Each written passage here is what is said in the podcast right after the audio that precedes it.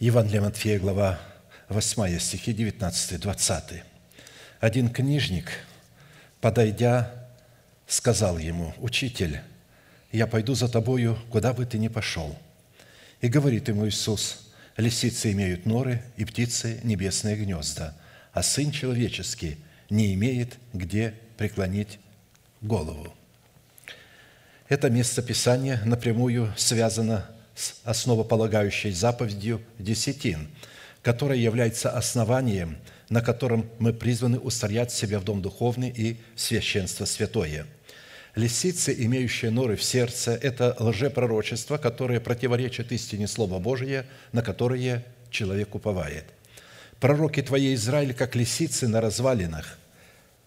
Проломы вы не входите и не ограждаете стеною дома Израилева, чтобы твердо стоять в сражении в день Господен. Иезекииля 13, 4, 5. Птицы, имеющие гнезда в сердце – это помышления плотские – в которых человек полагает, что благочестие служит для прибытка, это люди с поврежденным умом, чуждые истины. Пустые споры между людьми поврежденного ума, чуждыми истины, которые думают, будто благочестие служит для прибытка. Удаляйся от таких. 1 Тимофею 6,5.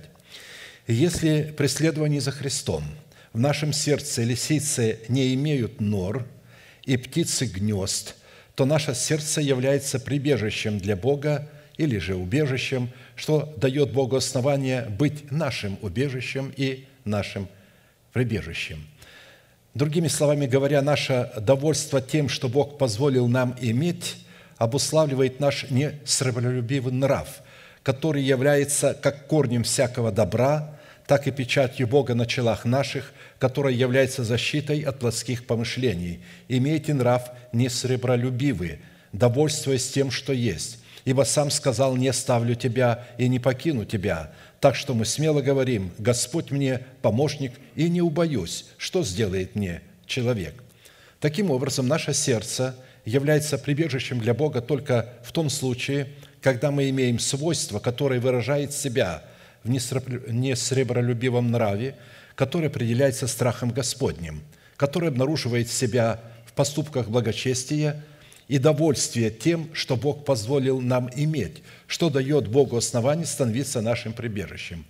А посему нрав не сребролюбивый – это выражение благочестия и довольствия тем, что Бог позволил нам иметь. Во фразе «имейте нрав не сребролюбивый» глагол «имейте» взят из военной лексики – так как обладает повелевающей формой, обращающей это повеление в заповедь, неисполнение которой по законам военного времени карается смертью. И это не все.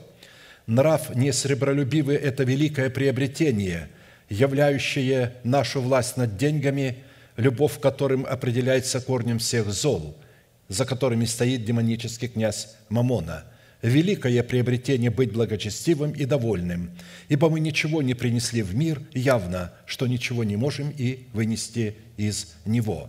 Имея пропитание и одежду, будем довольны тем, а желающие обогащаться впадают в искушение и в сеть, и во многие безрассудные и вредные похоти, которые погружают людей в бедствие и пагубу, ибо корень всех зол есть сребролюбие, которому, предавшись, некоторые уклонились от веры и сами себя подвергли многим скорбям.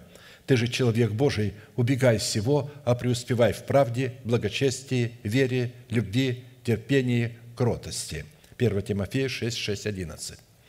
Все мы без исключения, в силу нашего беззаконного и нечестивого генофонда, в котором мы были зачаты, унаследовали корневую систему всех зол, которая обнаруживает себя в желании обогащаться.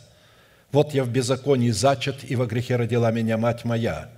Вот ты возлюбил истину в сердце, и внутрь меня явил мне мудрость. Окропи меня и сопом, и буду чист, а мой меня, и буду белее снега». Псалом 7, 9.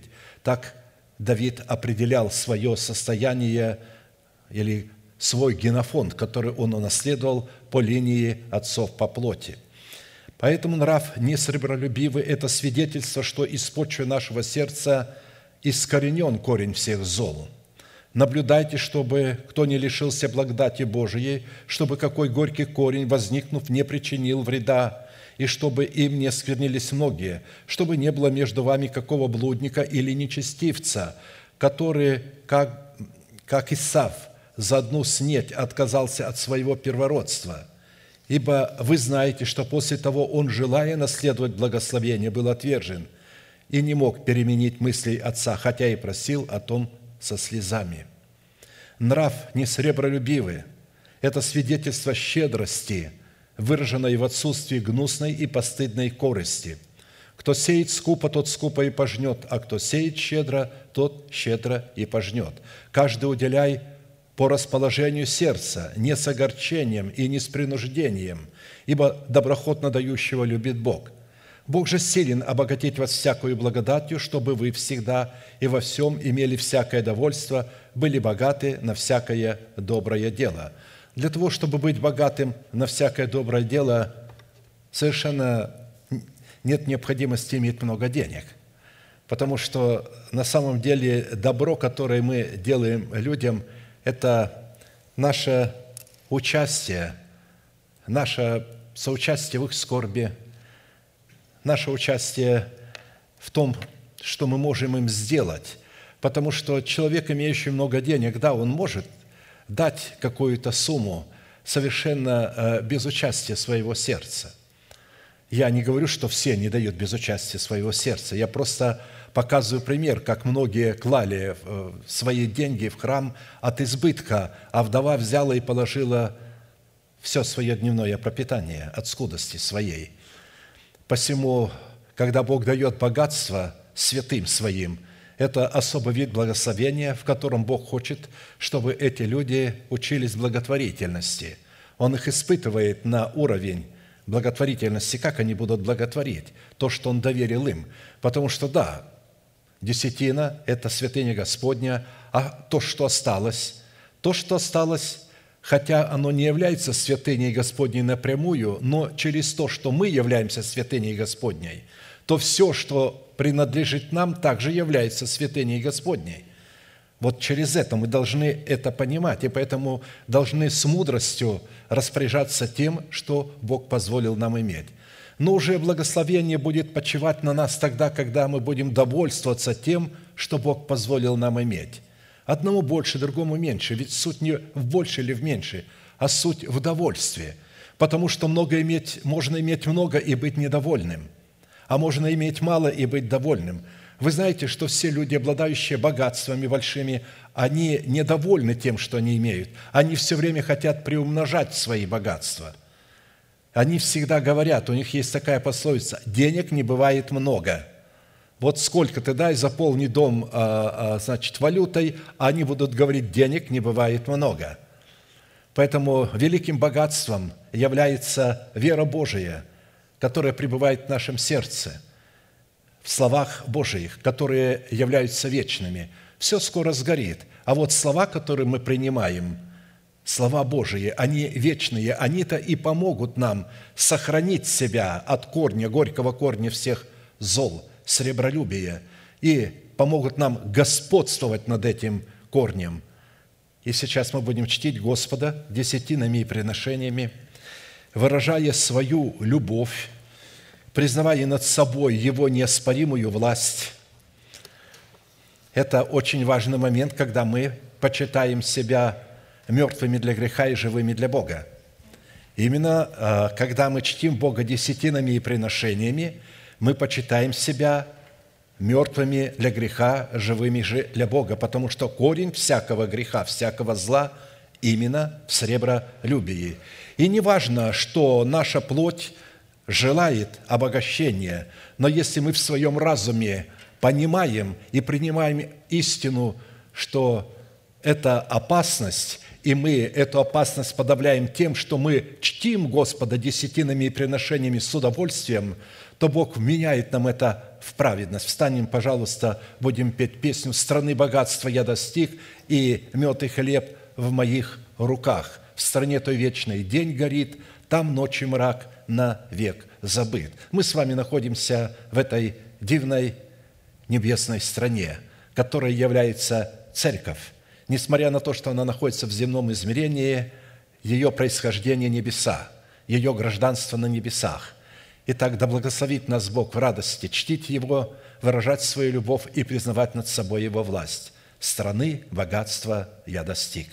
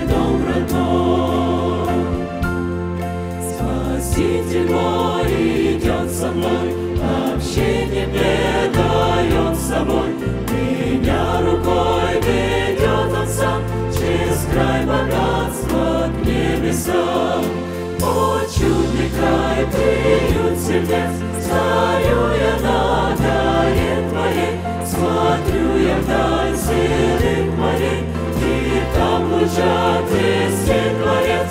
Я вижу берег неземной, Свет неба и свой дом родной. Деревья в той стране цветут, И аромат повсюду льют, Везде журчит вода.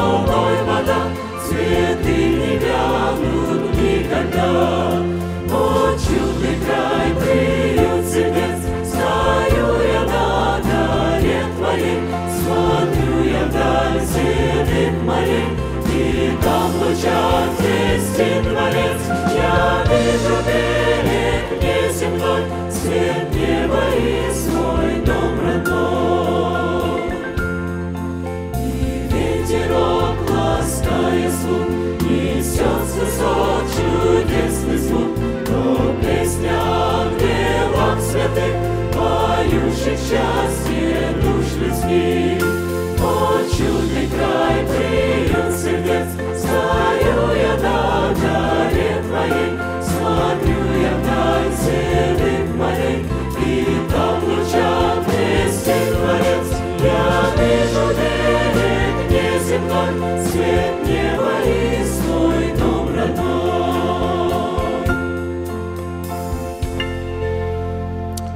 Я с удовольствием напомню, что всякий раз, когда Израиль чтил Господа десятинами и приношениями, то ли в скине Моисеевой, то ли в храме Соломоновом, он обязан был по предписанию Моисея, которое тот получил по откровению от Господа, возлагать свои руки на свои приношения и исповедать одно чудное исповедание, которому они были верны тысячелетиями.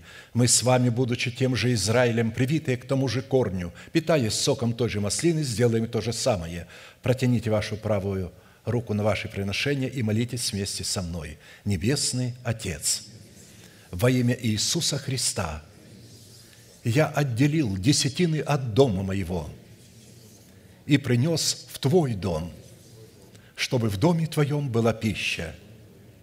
Я не отдаю в нечистоте, я не отдаю в печали, и я не отдаю для мертвого. Я радуюсь что имею привилегию выражать мою любовь и признавать Твою власть. И ныне согласно Твоего Слова я молю Тебя прямо сейчас, да откроются Твои небесные окна, и да придет благословение Твое до избытка на Твой искупленный народ. Во имя Иисуса Христа. Аминь. Аминь. Да благословит вас Господь, можете садиться.